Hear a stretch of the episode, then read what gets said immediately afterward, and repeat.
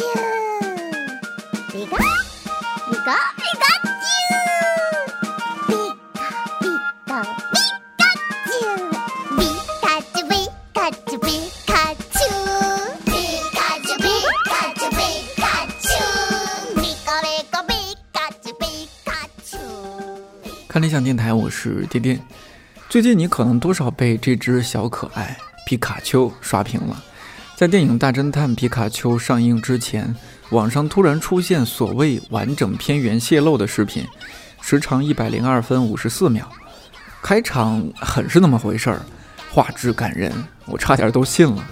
但从一分零八秒镜头转到了一只跳舞的皮卡丘，它竟然跳完了接下来所有的进度条。好久没有看到这么纯粹的影片了，直打人心，观者泪目，以简单直接的方式拷问着我们麻木的、冷血的灵魂。零点五倍速也就算了，那些调到二倍速看视频的人都是怎么想的？知不知道二倍速跳舞皮卡丘是很累很累的？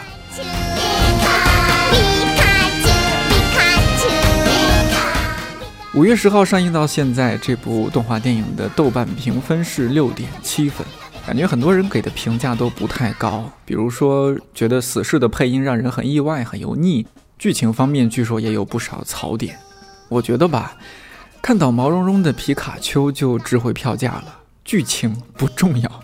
想想看，不管是小时候还是现在，我们看到动画片里边火箭队每次固定的出场台词，都觉得。好中二啊，但也不影响我们对这部系列动画片的喜爱。呃，是什么烟呢？既然你这么诚心的问了，给你解答是对世间的大慈悲。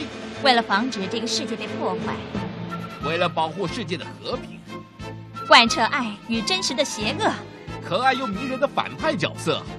我是武藏，我是小次郎，我们是穿梭在银河中的火箭队。白洞。白色的明天正等着我们，就是这样。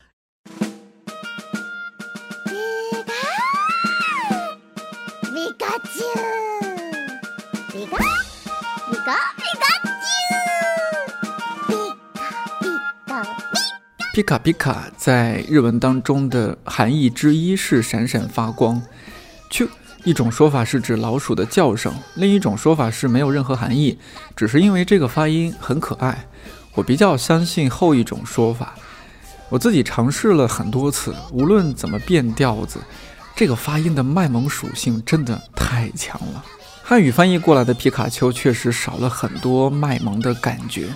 不过网友们充分发掘了汉语和汉字的博大精深，生造了很多段子，让皮卡丘忽然变得有点呆萌。比如，知道皮卡丘站起来是什么吗？皮卡兵。还有，知道皮卡丘走路是什么样子吗？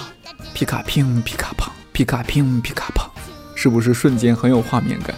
前几天看理想发了一条微博，这样写道：皮卡丘或者其他的宝可梦，似乎都有这么一种神奇的魔力。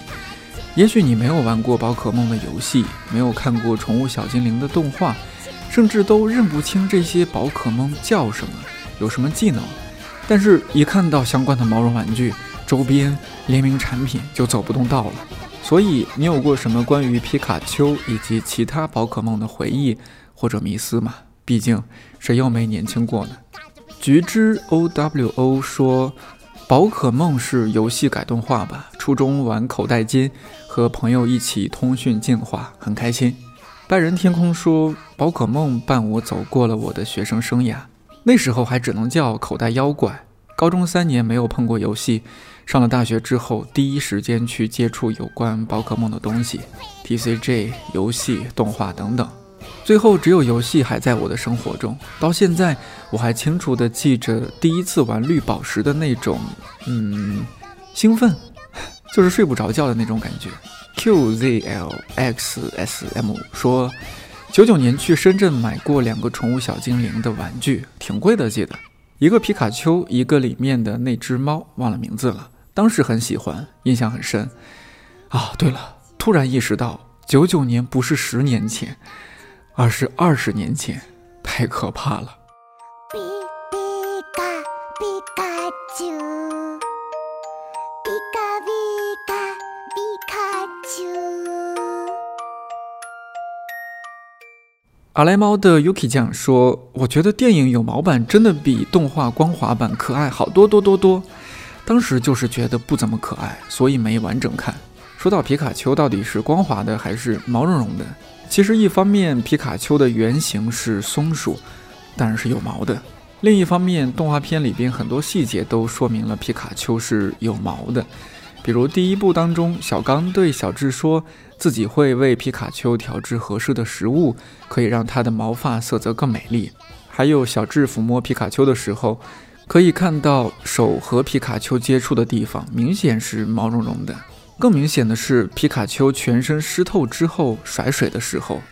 山口啊，不是日本人，说小时候最爱看的就是神奇宝贝，后来听到精灵宝可梦的时候还觉得拗口。六岁第一次收到皮卡丘包包的时候，就发现原来皮卡丘是带毛的呀。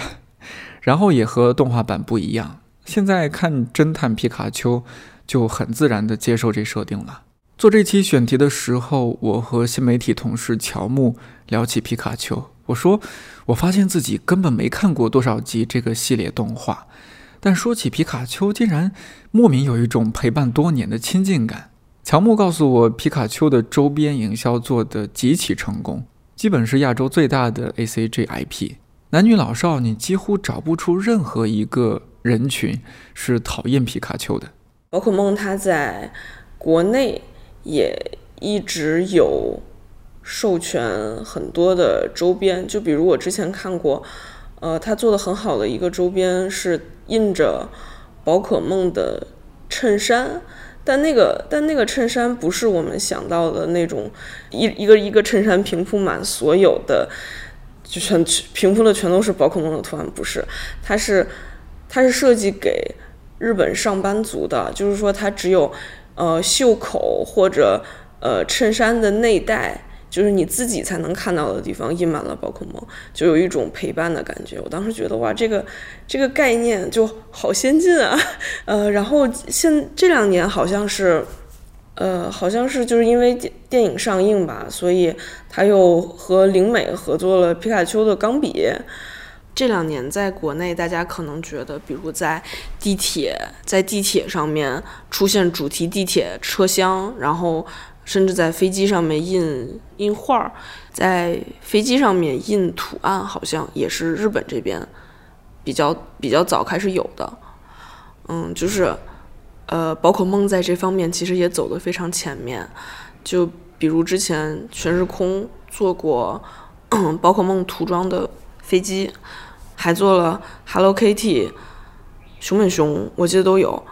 其实它也只是在飞机上面加了一个涂装而已，但是有了这个涂装之后，大家就会有人专门为了这个涂装，所以买它的机票，然后在。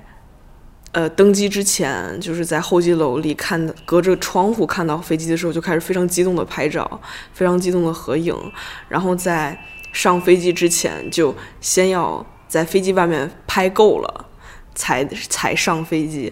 这个在大家平时看来好像都是蛮不可思议的一件事情，但是当这些很可爱的东西出现在飞机上，出现在车厢里的时候。就会变成非常正常的一件事，就是你可能看着很傻，但是你真的坐了这趟飞机，你真的坐了这趟地铁，你也会这么干。俺マセラタウンのサトシ、 夢はポケモンマスターになること。こいつは俺の相棒ピカチュウ。ピカチュウ。みんなもポケモン探しに全力で行こうぜ。ピカチュウ。ただ待ってずっと立っていたって始まらない。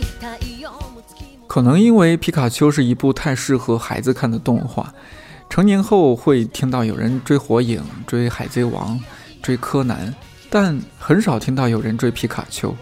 我也是做这期电台的时候才发现，原来这个系列的动画还在更新。最近播出的是第六季，名字叫《精灵宝可梦太阳和月亮》，已经更新到一百二十一集了。印象中，上一次宝可梦在朋友圈刷屏还是。二零一六年任天堂发布的那款增强现实游戏《宝可梦 Go》，可惜内地属于锁区，没法正常的玩儿，只能看着世界上其他地方的玩家 happy。比如澳洲玩家聚众深夜去墓地捕捉小精灵，还有玩家划皮划艇到海面上夺取道馆，以及深更半夜警察和街头的那些所谓可疑人士一起玩游戏的场景。当然，这个游戏也是一把双刃剑。有墨西哥的玩家为了捕捉虚拟小精灵，不小心坠桥身亡；还有玩家在开车的时候玩，结果出车祸了。当然，这些也从侧面说明了这个游戏在全世界的火爆程度。摇滚乐队魔力红2017年发行的新歌《Don't Wanna Know》也结合了这款游戏的元素，在 MV 当中，乐队成员都变成了穿着道具服的神奇宝贝。被拿着手机玩游戏的人们到处疯狂追逐。后来，两个神奇宝贝躲到一个人们暂时还没有发现的地方。一个对另一个说：“啊，我太累了，看看我的眼睛，有没有感受到我的疲惫？我受够了一直跑。”另一个说：“我也是，恶心到想吐。”当然，MV 其实是借用神奇宝贝的角度切入，表达了对狗仔的讽刺。被追赶捕捉的小精灵和被追拍的明星，确实是有神奇的一致之处。说起来，小精灵是不是真的厌恶这样被捕捉呢？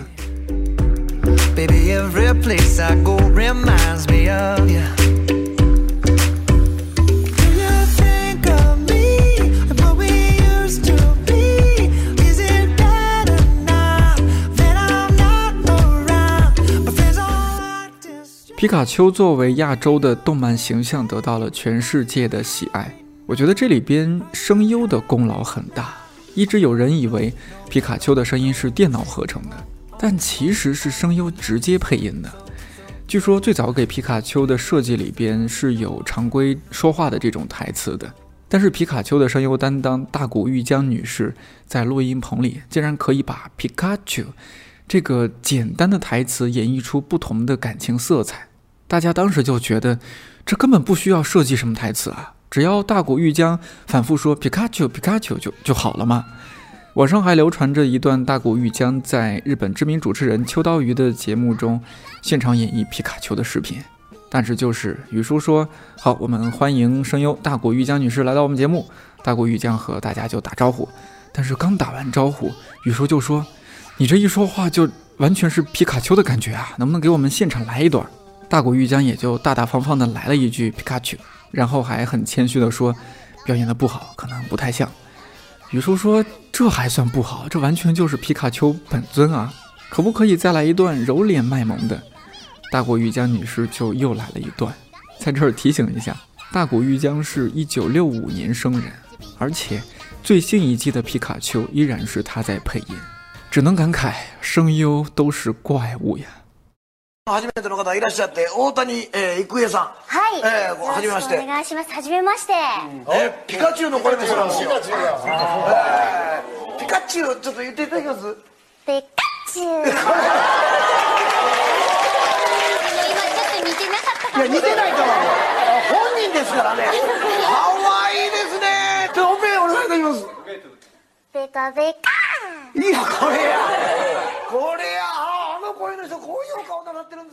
说起来，除了皮卡丘，《海贼王》里边的乔巴，《英雄联盟》里边的小提莫，都是大谷玉江配音的，而且都是那种很萌很萌的感觉。如果最早的皮卡丘是一个正太音，或者萝莉音，甚至是死侍这样的声音，很可能不会火到今天这个程度。有朋友说，好想把小黄人介绍给皮卡丘。光看他俩聊天就能看一整天，而且不觉得烦吧？配音出彩之外，很多动画形象设定好像都是既黄又萌的。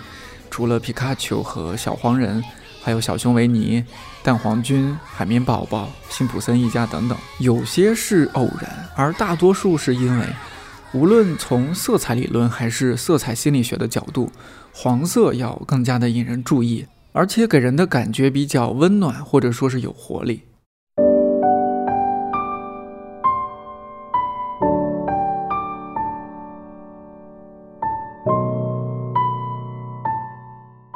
不知道你还记不记得前几天桌上好物安利那一期当中那只理直气壮的皮卡丘？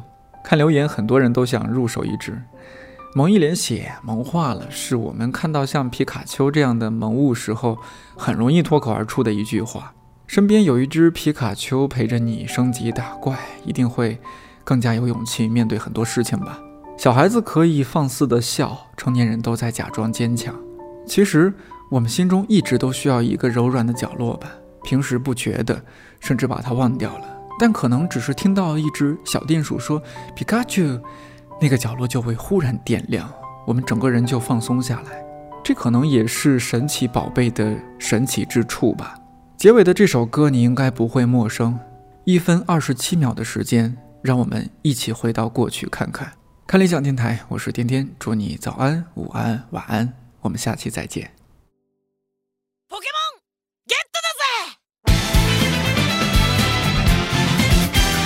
たとえ火の中水の中草の中森の中。土の中雲の中このスカートの中。なかなかなかなかなかなかなかなか大変だけど必ずゲットだぜ。